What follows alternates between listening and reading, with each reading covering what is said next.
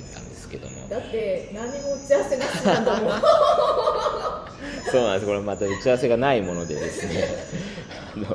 大変ご迷惑をおかけしてますが、まあ、ちょっとゆるっくりお届けするということで、はい。ちょっとラジオの概要から僕の方からちょっとお伝えしますね、えーっとまあこれかっこ仮ラジオトークっていうことでですね、あのシンクハピネス代表の私粕谷が聞き手となってお送りするラジオトークという番組でございますで毎回さまざまな分野のゲストをお招きして医療とか福祉デザイン食アートあらゆる視点から人とか社会のいい感じを探していくラジオになってます。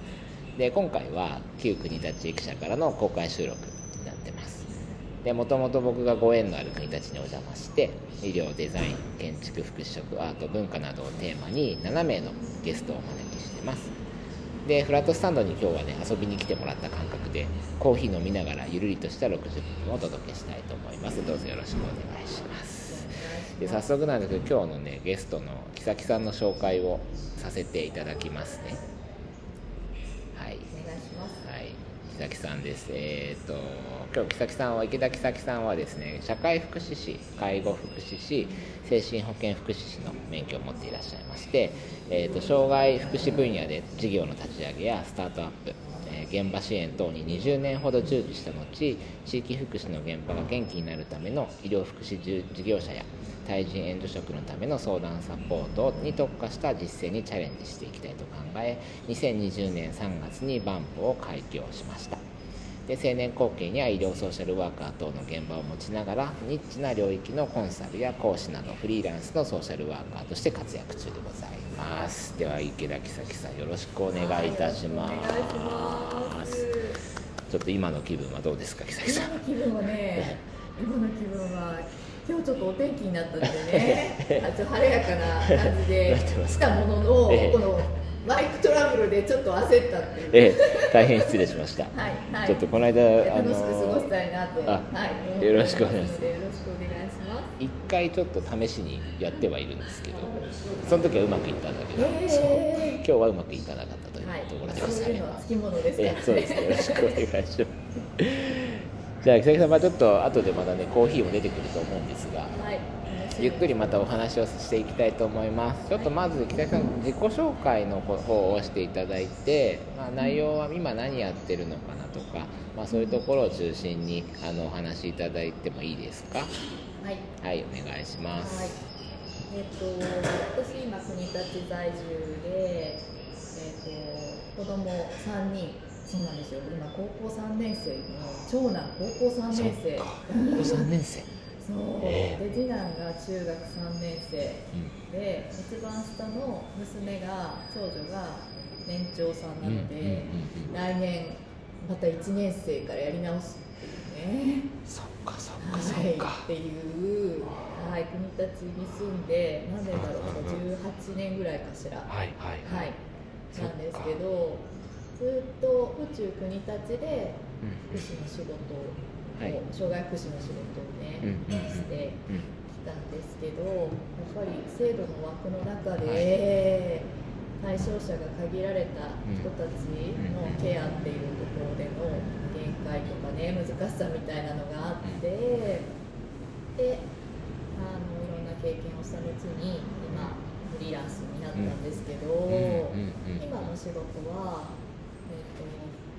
基本的には業務委託契約ベースにして、診療所で地域連携室といって、まあ、医療と患者さんと地域ととかっていうところをつなぐ役割であったりあとは、ね、別の社会福祉法人障害福祉の社会福祉法人では、えっと研修の企画とか人材育成ですかね、管理職のサポートみたいなことをしたり。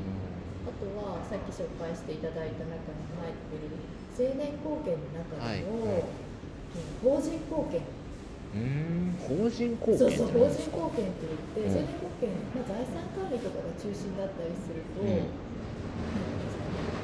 税理士さんとか弁護士さんとか、うん。まあそういった方たちが御家人についてるケースが多いんですけど、うんうんうんやっぱり知的障害があったりとかっていうね、まあ、親なき後っていうのを障害なる、ね、方たちの、親なき後を考えた時に後見人さんが、えっと、いい後見人さんより年上だと後見人さんの方が先に。あそっかそっか、うん、っていうで途中で交代とかっていうことになってしまうので、それを法人から複数貢献とかっていうのもねケースによっては決められてるみたいなんですけどそれを法人でチームでケアするっていうスタイルの NPO で貢献人をやったりしてます。えー、初めて聞きました。その法人貢献っていろいろあるんですそう。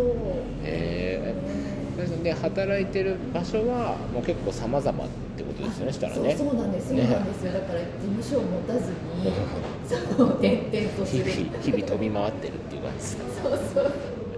すごいですね、ありがとうございます。じゃあちょっと今日は、えー、と少し4つぐらい質問を考えてはきてて、ちょっとまあいくつか、まああのー僕らが、まあ、医療福祉ってところを中心にして、まあ、その人の健康とか、まあ、簡単に言ってしまえばウェルビーイングみたいなところをね考えてやってはいるんでちょっとそこら辺のお話も聞けたらなというふうに思ってるんですけど。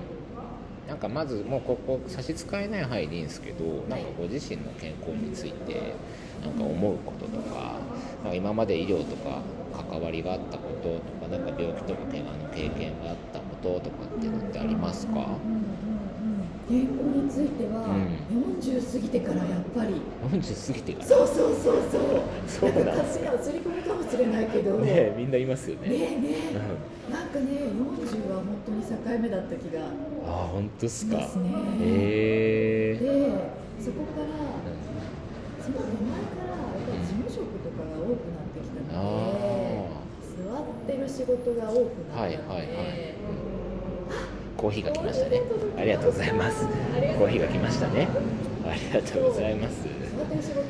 うんうんうん。座骨神経痛あほん40過ぎてから。そう、なんかねデスクのチェアをバランスボールにしたりとかみたいなこと。やってた。でもでもそれで本当になんかね出にくくなった。あ本当すごい、うんっていうのもあってでももう一つ今本当に治療真剣に通い始めたのは、うんうんうん。便秘の治療で。ああそうなんだ。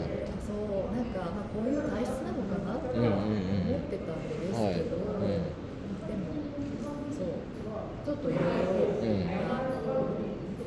あって、うんあ消化器内科？はいはいはい。に今通ってるんですか？これおばあちゃんの腸だよって言われて、にうんそうなのでなんかもうこれ当たり前だと思ってこういうはいはい話だと思ってたんですけど、うんうんうんやっぱり一回治療したものの、うんどうしても薬を飲まなきゃいけないので一回ね一回私これずっと薬飲み続けなきゃいけないのって思ったら、はいはいはいちょっとなんか自分自分でなんとかできないかなと思うんうんうんうんってうん一回通うのやめちゃったんですよね。それどうでしたそうなんだけど、うんまあ、やっぱりちょっと今だと変わらないなって改善しなかったので症状あが。ーなんか工夫されたんですか？その医者通わないで自分でなんか自やろう分って。思ってでなんか運動とあかあそっかそっか。食事とかでなんとかなるかなって。ダメだったんです思ったけどダメだったので、へそうまたね同じ先生に今お世話になってるんですけど、うんうんえでもなんかだそれほど重重度っておばあちゃんのそうそうそうそう 症って言われたって。重度で。ねでもねすごい信頼できるっていうか信頼できるっていうか、多分関係性患者力みたいなあお父さんあうんお父さんをうん。自宅で見とった時うんに感じたのが、はいはいはい。やっぱりなんか患者力も必要だなっなるほどてねいうのはいはいははい感じててめ。ちゃくちゃいいお話いいテーマを投げてくれましたね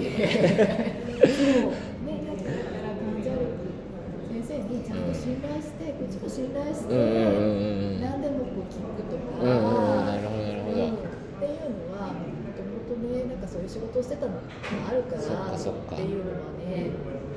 そうっすよね。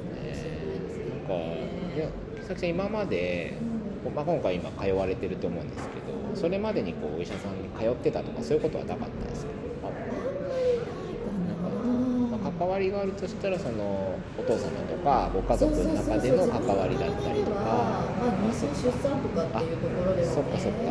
私そうそうなのであれれなんですよ、で全員帝王切開なあのでそっか。そうなんです。医療ねお世話にならないと産めない体なので、えなんかそんな中でちょっと今日聞きたいのが、まあ、これ最近自分もあの大学院通ったりしてテーマでもあるんですけど、はい。なんか患者とあとは家族でもいいんですけどと先生、まあ、お医者さんだったり他の医療者との関わり方っていうのがなんかこうすごくこう気になる点があって、まあ、自分自身も病院で働いてた時になんか先生たちって上から目線だなとか、まあ、そんなのを感じていたんですけど今まで医療とか関わってた中でなんかちょっと違和感というか、まあ、嫌な嫌な思いしたっていうところまではいいと思うんです。そこまではないかなとあ、まああったらちょっと聞かせていただきたいんです。がそういうのってありましたか？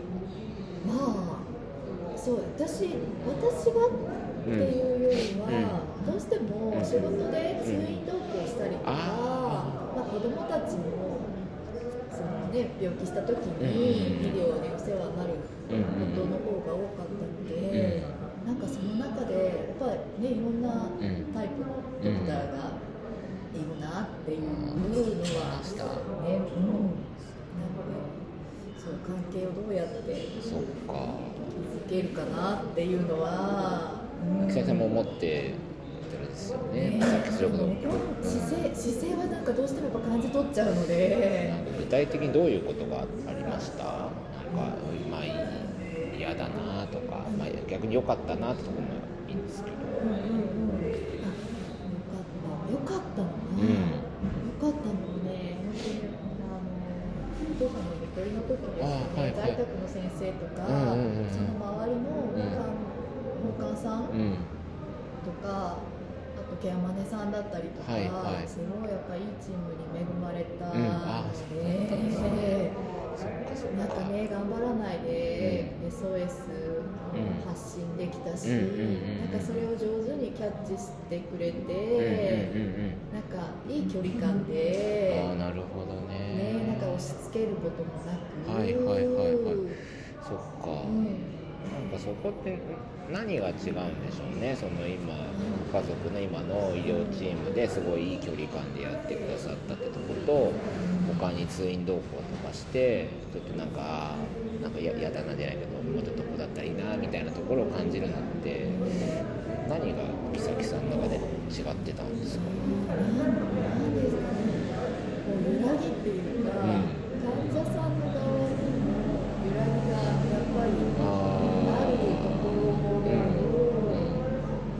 理解してくれたり受け止めてくれたりみたいなのが、うん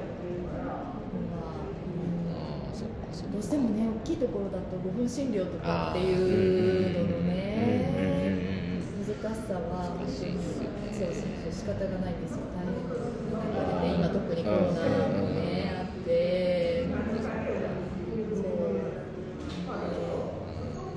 もうちょっとなんか私も今その医療ソーシャルワーカーってい。う立場でそのつなぎですよね、ドクターと患者さんのつなぎみたい。なしたときに、上手に、うんうんうんうんうんそっか。なんか。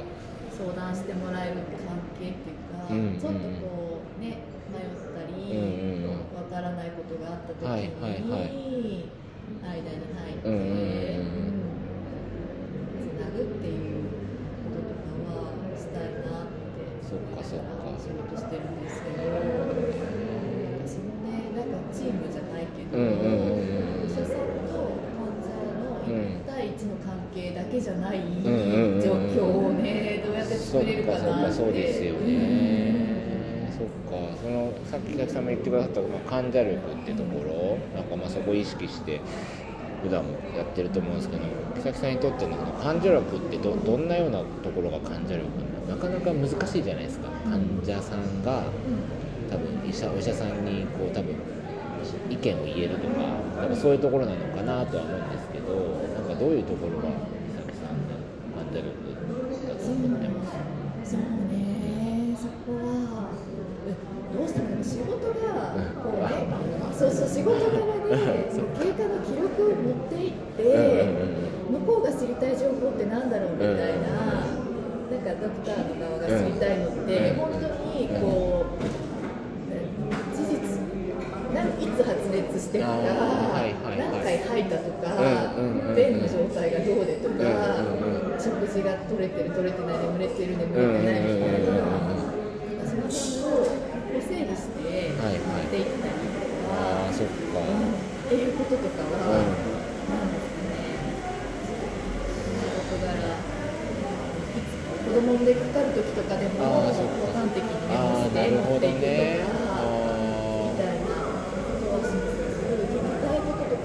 したいことも、ーできるだけ整理して受診してるんですけど、うん。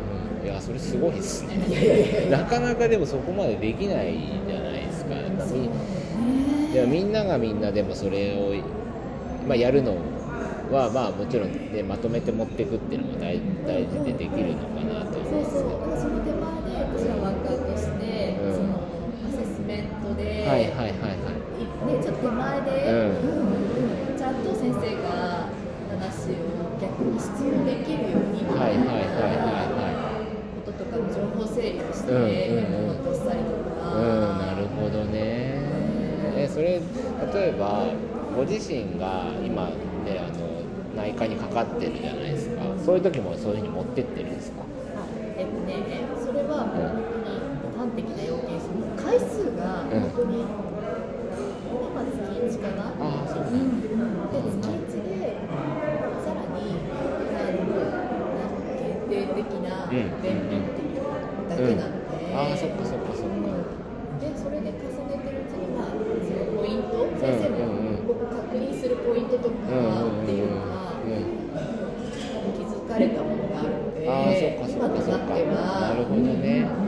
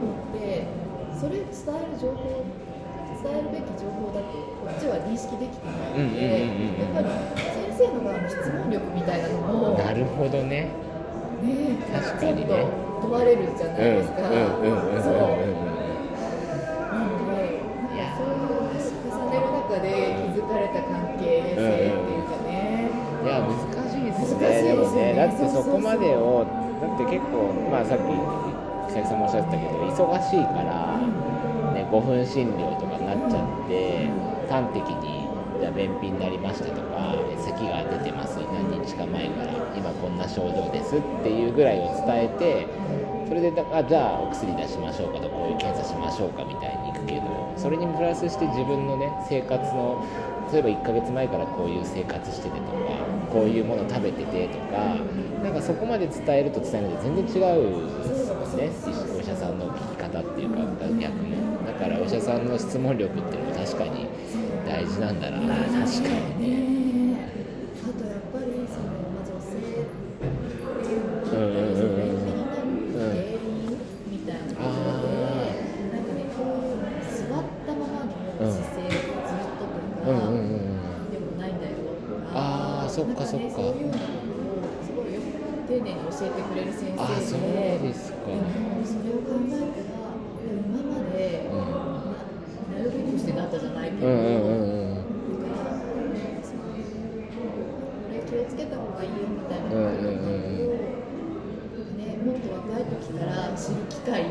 そっかそっか。みたいなのがあるとどね。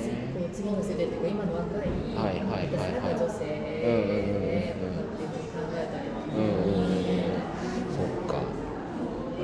なるほどね。でもやっぱそうっすよね。でもまあなんかその全員が全員やっぱそこのところっていけないとは思うし木崎さんねお仕事されてるからそういう医療者に対してのははい逆にこっちが配慮とかねそれがまあ患者力なのかもしれないですけどなんかそこのこう医療とこう、まあ、町というか患者さんとか、まあ、こういう地域っていうところで、まあ、このまさしく今日やってるこの国立の駅舎のイベントの、まあ、趣旨っていうのもあの医療者が町に出てでまあ健康なうちからというかあの医療者としてじゃなくて普通な形で一般の人としてそこに暮らす一人の人としてまず関わりがあればなんかその病気になる前から知り合いだから何かあった時に相談できるかなみたいな視点では出てやってはいるんですけど。ねね本当に、う。ん。だから私もそれ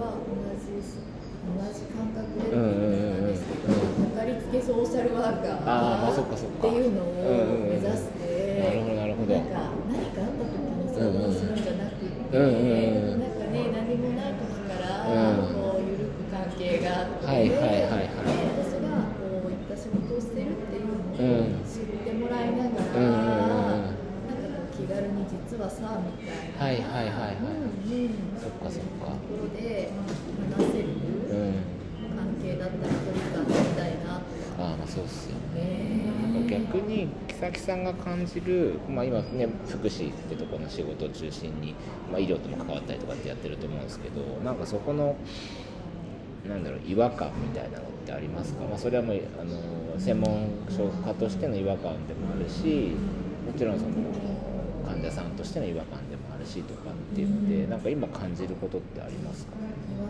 感ねうん。少しなんかまあ自戒も込めてじゃないですけど。ああ時間も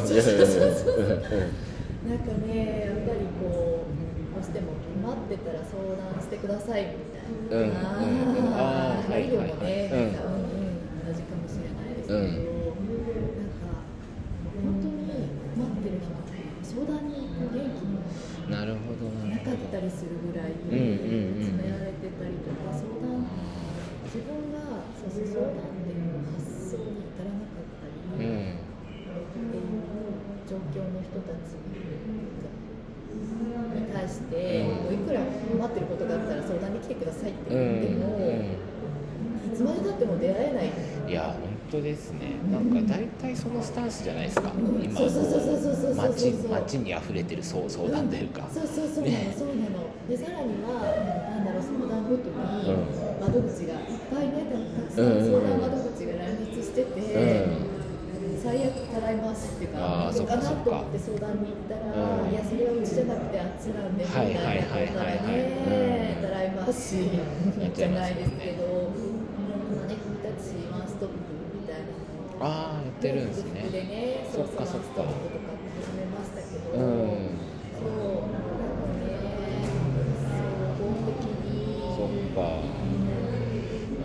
こってどどうしたらいいんでしょうね。やっぱさっき久井さんも言ったけどゆ揺らぎがあるから、うん。その体調悪くてもいいから行けないよって人ってそんなねで行ったところであそこでも同じ話したんだけどまたこっちでも同じ話するのみたいなとか、なん。か逆にそう待ってられるといけないみたいなところってあるんですかね、どうど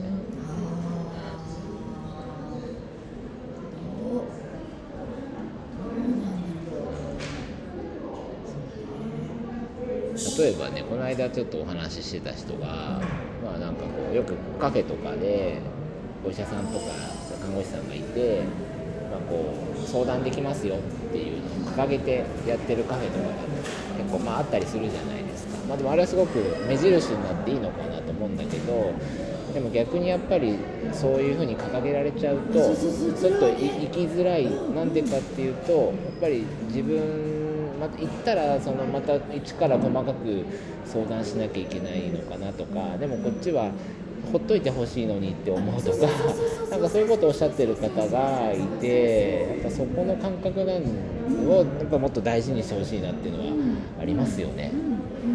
さっき北先生距離感で多分そこそういうとこなのかなと思って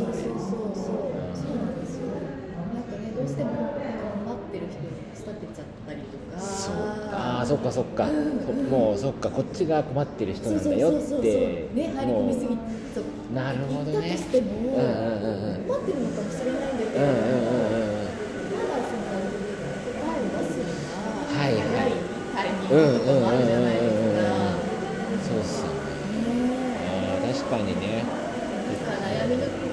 けど、うんそそれはそれでいいのかなって。確かに患者にしちゃうっていうか病気の人にこっちが勝手にしちゃうっていうのがありますね。困ってる人とか弱き人にうん。仕立てちゃうああのそうですね。福祉相談者相談援助してる人とかに特にあるかもしれないですね。あありますか？困ってるから助けてあげるなるほどね。ねそこはまあねそこはでも関さんも専門家としてそうならないための工夫ってどんな風にしてるんですか？そうなるためにね、うん。難しい何してるんだろう。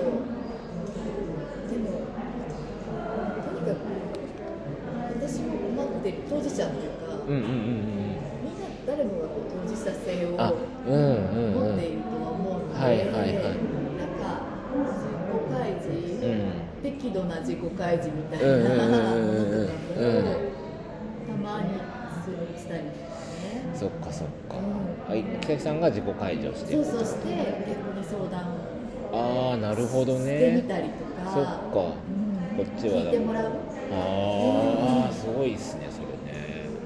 やっぱ向こうそうするとふんふんって聞いて聞いてく聞いてるくれる。そうそうあそう。ねね。そっか。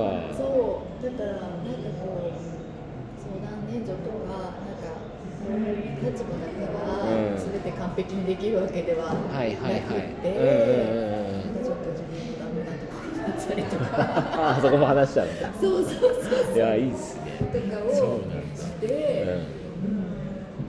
ねなんかまあなんかこんな風にうん池田もこんなことで悩んでるんだとか、うんこんな失敗するんだとか。そっかそっかそっか。って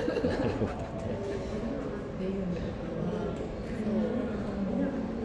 ね、仕事でうんやっぱりどうしてもね、う偉そうなこと言ったりとかすることもね,、まあまあねしどうしてもね。しょうがないですよねそれはね。仕事柄言わなきゃいけないことはあるからね。そ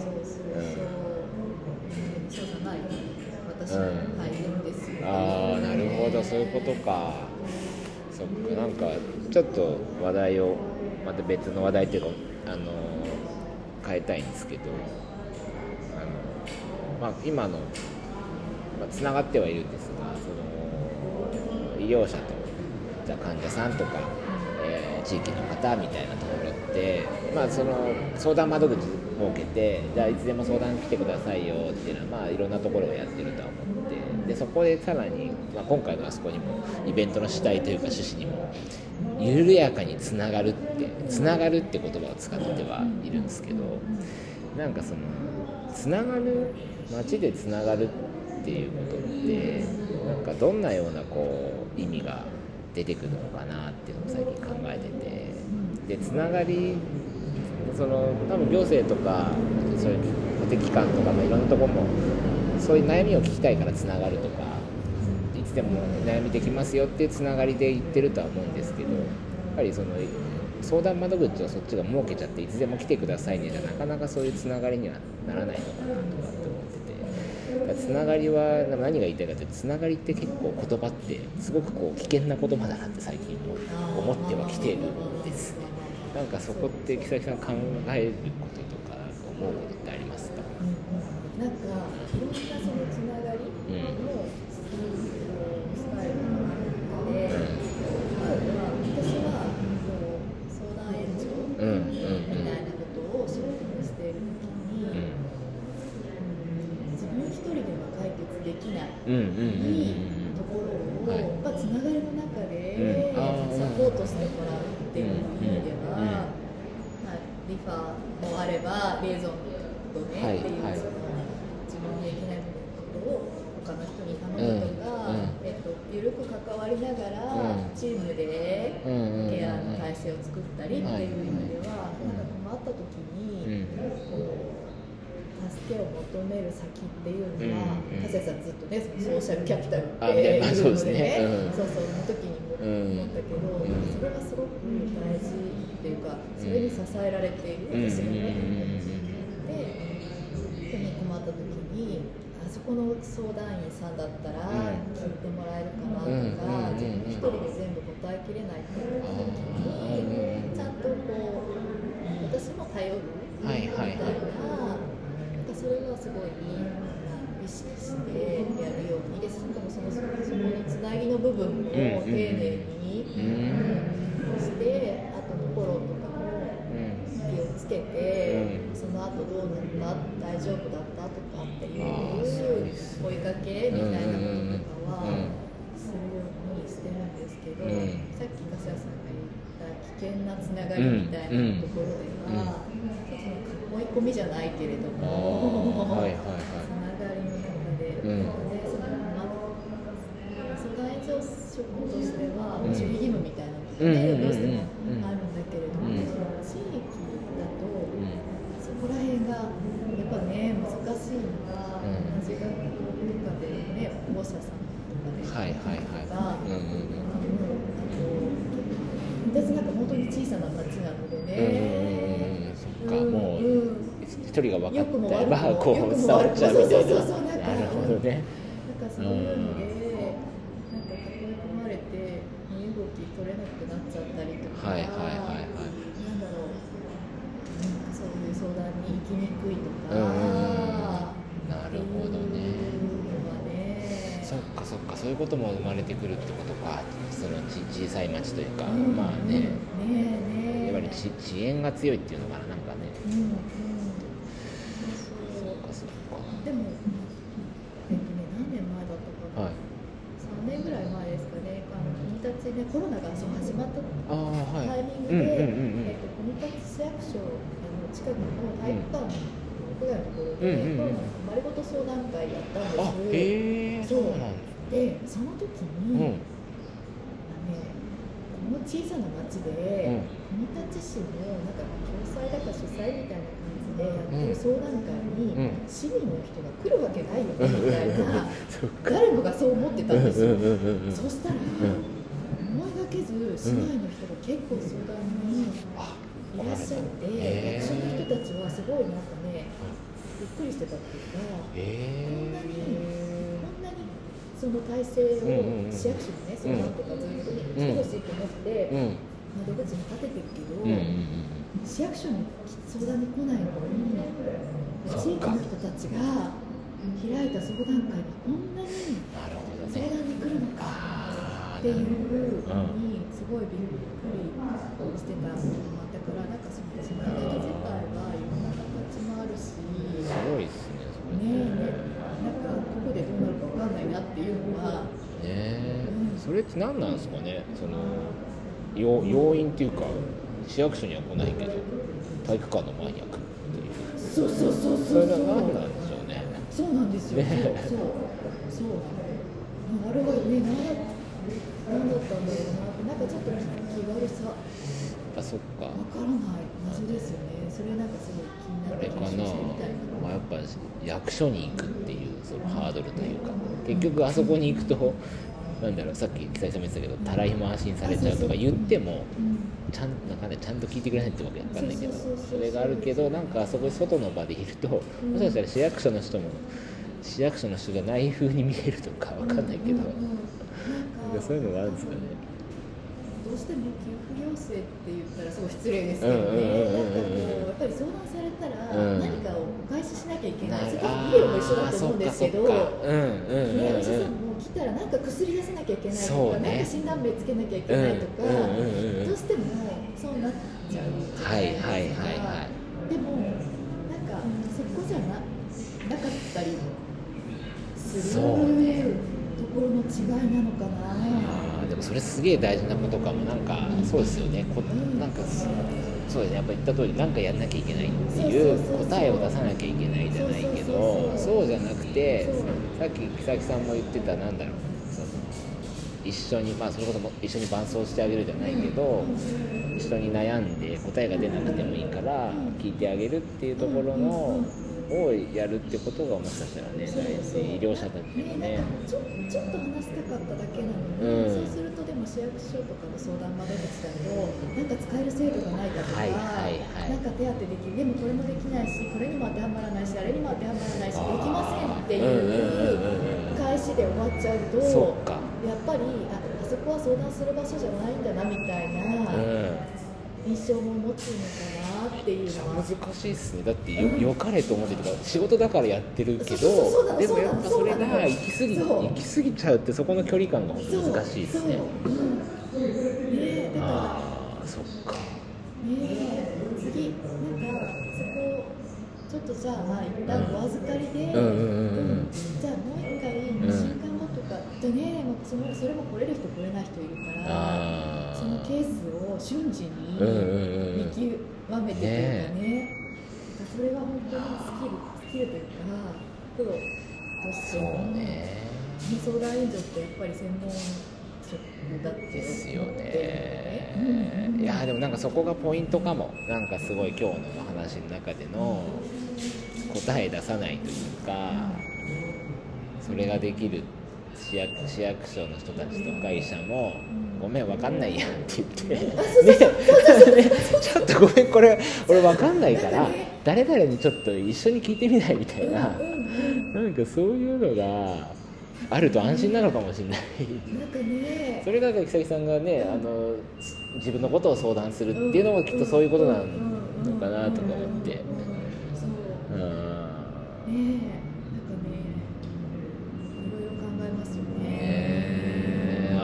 確かに一人一人違うから、うん全てこの一つの解決方法だけじゃないので、うん。うんうん本当に本当に手当が必要なケースもちろんね緊急的それはねうん。うんうんうん。それはちゃんと適切にうんアセスメントして判断して、うんうん。うんうん即時手当するっていうのが必要なねねたくさんあるうーんそのね即時手当がなくて有事じゃない人に対してはちょっとこうね一緒にまあ伴走するじゃないけどそれこそ分かんないやって言ってもいいし、うん、そこのところが大事でやっぱそれがやっぱ箱市役所っていう箱の中に入っちゃうと余計それを圧圧迫かをかかんない感じてしまうってことなんですかね。ですよね。一生懸命やってんのに文句言われるみたいな。したら何もとりあえず必要最低限しか言わなくなるっていうやっぱそういう役所の方なんでしょうね。お互いにね結局なんか固まってそうね。しまってっていうことになっててねなんかもどかしさは全然良くないですねそれねせっかくいいいいことしてるのにそうなっちゃってねねねそうか。なんかその中でちょっとまあ最後の質問っていうか、はい。今木崎さんがやられてる活動いろんな活動されてると思うんですけどあのもちろんあの、ね、相談支援だったりとかもちろんあの青年貢献のだったりそれであとはもちろんあの地域での活動とかもあるとは思うんですけどなんか今やってる活動の中で今のそのじゃあ医療と地域とか、まあ、行政と地域とかってところをそういう今みたいな関係性にならないようにしていくには、まあ、木崎さんの活動の中ではなんかどんなことやってったらとか、まあ、木崎さんの活動以外でもそういいんですけどどんなことやってったらそこっていい感じの関係になるのかなっていうのを思いますね。難しいねうんとにかくまあ仕事仕事っていうか仕事の生活のいやそっか。木崎さんそうだよね。木崎さんもね働きすぎなんで、まあ、あまり府中にいた時とかもだってかなりだってもうやばそうだったじゃないですか。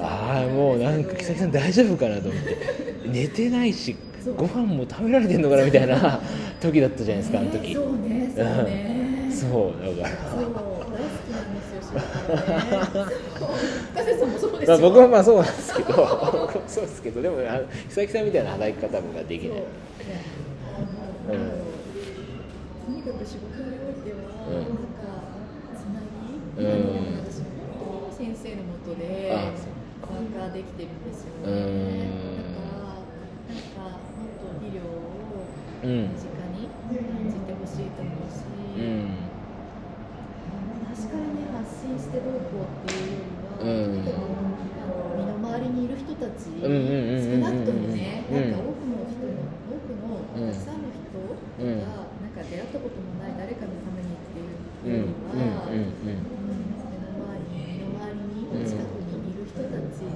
うんうんことをちょっと気にかけながら、ああそっかそっかかななんか今一緒に働いているこうメンバーだったりとか仕事で関係している人たちとか、うんうんうんうんうんねああそれいいなんかですね手の届く範囲うんで、うんうん目の届く範囲でなるほどねそうできる範囲っていうのはねそっかそっかそれでもすごく大事だ気がしますね。手の届く範囲ってね。うんうんんなにいろんな人にとか多くの人にってやっちゃうから結構こうなんだろうな。その行政仕事っていう言い方別に否定してるわけじゃないですよ。行そう。政ね。お役所仕事ってね感じになってしまうのかもしれないけど一人一人がその手の届く範囲ってとこやればもしかしたら。そうそうですよね。私本当になんか大事にしたいと思うのは、なんかそのこの制度に人うんの暮らしを合わせるのではなくて、うんうんうんうんうんうんうん人の暮らしにどうやって制度を使え使えるかあーめっちゃいいっすねそれ間合いをね解釈解釈をしてどうやって、これはあなたは対象じゃないので、これは使えませんとかじゃなくて、うんうん困っていて、うん何かの手当が必要だったら、それをこうどうやって使えるようにするかみたいなことと かを考えてっていうことをねしたいなと思ってていやー最高ですよそれもそうそれをできる仲間をやっぱり増やしていく。うーん一緒にこの人だったら一緒にできるってやっぱいます。います。ね、ううんん、うん。なんか多分その流れできっと、はい。チームカスヤが。あいやチームカスヤじゃないですよ。それぞれみんなねえ楽しく楽しくやってるのかわかんないけど。あそこ。いやいやいやいやできる場をね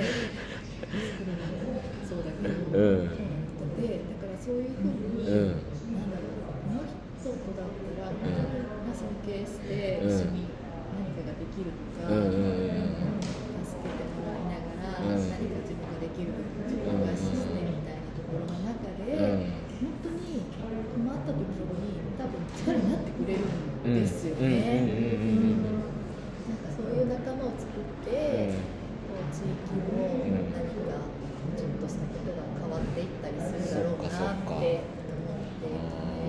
さっき木崎さんあの、ね、手の届く範囲って言ってたけどどんぐらいですか木崎さん手の届く範囲ってどんぐらいですかどんぐらいのイメージですかなんかよくそうそういうのとか地域の範囲とかってよく最近僕いろんな人に聞いてるんですけど手の届く範囲ってどんぐらいなのかなといやまあ確かに、うん。うん。でも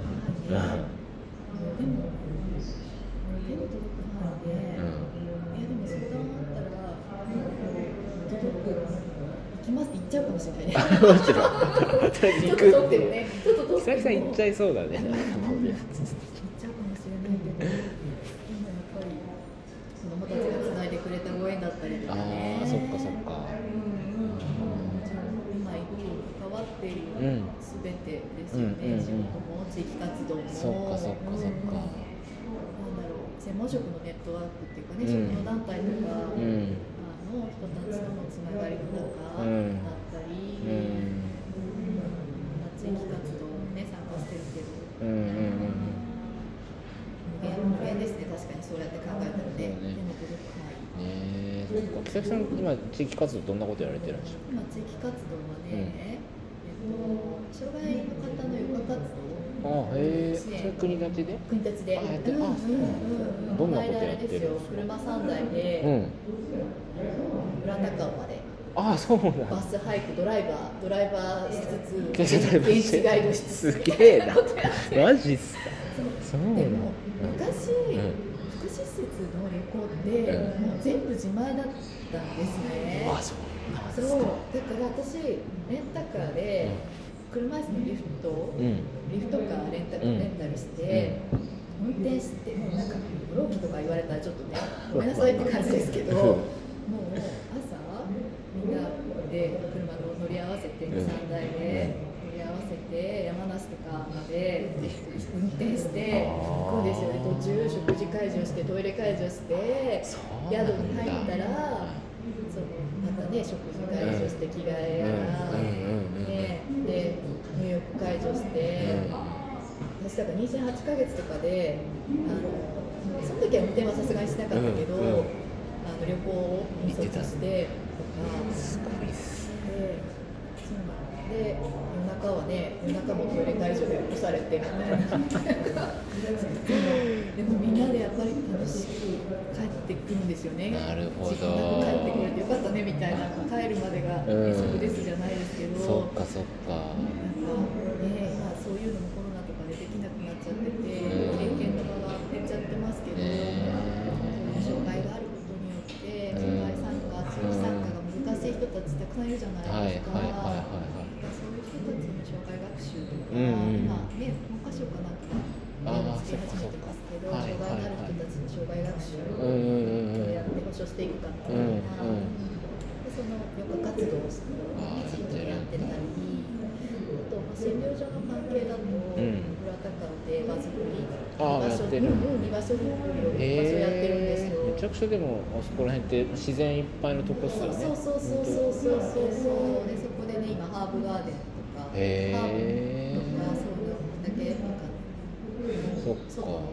自然をね使ってリトリート活動をあやってるんだ。したりとか。なんか自然北木さんどうですか？やっぱなんか結構国立にいる時、まあ、昔からそういうなんだろう外での活動が多いイメージがあってなんか自然と、まあ、ケケアっていう部分だったりとかってどんなこう関係というか北木さんって思ってますか？なんですかねやっぱり太陽の光ね浴びたりとか。土に触ったりとか、うん作業療法的なところもあはいはい若干あるのかもしれないですようんうんそっねか。そっか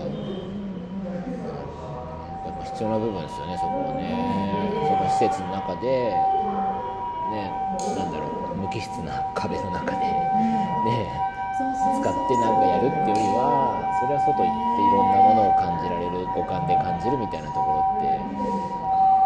まあね、アクセスアクセシビリティの問題あうんどうしてもあるので、うん。場だけ持ってても難しいなって感じることは。今のその裏高尾の活動で。そうそうそうああそう。かそうにしても、まあ、予科活動にしても、うんうんうんうん。来てくださいとかっていうことじゃなくて来たくても行けない人がいたりとか、なるほどやっぱそういうことはあっていうりますよね難しさね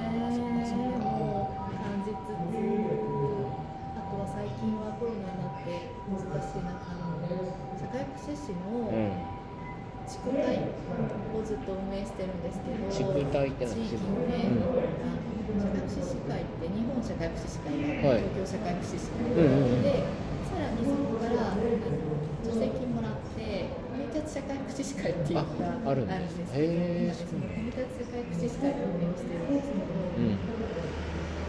コロナになってからうん。参集が難しいので、うん。じゃあハイブリッドなんかリモートでうん。じゃあリモートできる人とできない人でも難しいですね。ねえ。なるほどねそうだから会場とリモートと両方やるようにしてますけど、ああ両方やってんすか、うんうん。そうだからお知らせとかもメールだけじゃなくって、紙でね。作って。うん。紙じゃないとやっぱりねあーそっかそっか。なるつとっても、うんうんうんうんうんあふれてる中で本当に自分にとって必要な情報にアクセスでできる力。いや本当っすね。それってめちゃくちゃ大事ですよね。本当情報がここにしてもそうなんだろうけど、まあ市役所とかえーっとえーっとあそこか福祉センターとか行ってもいろんなチラシがあったりとかしてでどれが自分にとっていいのかってなかなか難しいっすよねあそこからそうそう。判断するそうそうのってね。だからそこに例えば、まあ、コミュニティソーシャルワーカーとか、うん。私はかかりつけソーシャルワーカーを目指してあーそっかそっか。いる中であこれあの人にいいかもみたいな。あーそこはちょっと若干おせっかいになって。逆ああそれ大事っすねおせっかいねそう。か。でもやっぱなんかそのさっきの話から言うとやっぱ箱の中にそういうもんあっちゃダメっすね。みんなだって言ってねそうはね聞けないうんですもんね。やっぱそれが外に出てなのかわかんないけどそういうね裏とかもそういうね場でとかで自然の中でそういうものがなんかチラシに置いてあるのとで職員がいるのとやっぱ施設の中で職員がいてチラシが置いてあるので全然話しかけやすさとか違ってきますよそうですよねそうかそうかいやーまあでも比較的に僕国立市はあのそういう食品が多い気がしててうん。あの持ち上げるわけじゃないですよ 国立市国立市でやってるから持ち上げるわけじゃないんだけどやっぱり近隣のとこといろんな職員と関わってるけど国立市の職員さんは何かあったら出てきてくれるっていうか外に。で出てきてくれるんだけど職員としては出てきてないというかなんつうんだろう。まあ、僕は職員なんだけど一緒のこう地域の人だよみたいな感じで出てくる感じがすごくいい。いいですね。あの多分それが住民にもとってもいいのかなと思って。それは多分地域の人たちが育ってってくれたっていやーそうそう。私自身もすごい業者さんとか、その家族だったりとか、うん。同じ支援者とかに先輩たちも込めてね、うん育ててもらってうーんそっかそっか。って思っていそれてなんかね多分そうやってはい。育ててもらってるんだと思うんですよみんな。それすすごいですね。国立市やっぱ やっぱじゃないけど。そういうところが自然とやってるのか意図的にやってるのかわかんないけど。茂雄さん道案内してるさすがさすがですねいやーそっか木田さんありがとうございます。もうあとすごい1時間そうそう経つんだけどなんか無事に終わりそうで。無事に終わりそうですね。なんかまあこの本当このラジオをなんかいろんな人とかとにかく今回国立でやってるので国立の人にたくさん聞いてもらいたくて多分どどういうふうな立場で立場でとかどういうふうな姿勢でいれば自分が病気になった時によりよく暮らせるのかとか、まあ、それは、ね、いろんな医師医者だったり行政だったり福祉関係だったり教育関係の人それぞれがそういうのを考えられるお話になったんじゃないかなって今日は思ってます。ね美咲さんのお話で。いやいやいやいやいやいやなんかどこかでうん福祉と言ったら、いや今回だからうん福祉って言って、そう。あのオーダーをいただいたそうのはとても光栄福です。祉美咲さん。って福崎さんっていうのはとてそう。も思光栄です。ったんです僕は。うんうんねえ。ね国立で本当美咲さんもずっとねこれからも活動されると思うから、なんかそういうので。国立市はきっと変わっていくというかもっともっとまあ良くなるっていう言い方失礼かもしれないですけどやっぱ地住民とのつながりがすごく強い強いっていう言い方は良くないのかもしれないですけど関係性がなんかいいような気がするので。確かに柔柔軟だとは思いますよね。ね。なんか形を変えていくっていうか、ね。その時に合わせた形で変化していくっていうのは、ね。だから僕らもこんなところでやらせてもらってるっていう、なかなかこれ公共の施設でこれ無理で無理だよって言われちゃうとは思うんだけど ここって結構自由にやらせてもらってるから。そういうのでねなんか一つあのきっかけになればいいかなと思って今日はラジオを。もっともっと国立に切り込んでください。いつか切り込んじゃうありがとうございます鈴木さん。じゃあちょっとまたはい。どこかでラジオのはい。話をまたやりたいと思いますんで、じゃあ皆さんあのお聞きいただいてる方これアーカイブで残しますんはいでぜひ聞いてください。じゃあ美咲さん今日はありがとうございましたよろしくお願いします。夜はえーっと夜じゃない夕方か。16時半から農作さんがはいいらっしゃいますんでお楽しみに。では皆さん失礼いたします。ありがとうございます。じゃあこっちを皆さんありがとうございました。ね結構ノイズが気になりますね。どんぐらいノイズだったんだろう。ねわかんないわかんないこの話し声とかってどれぐらい拾ったのかなって。そう結構ざざわざわざわしてた。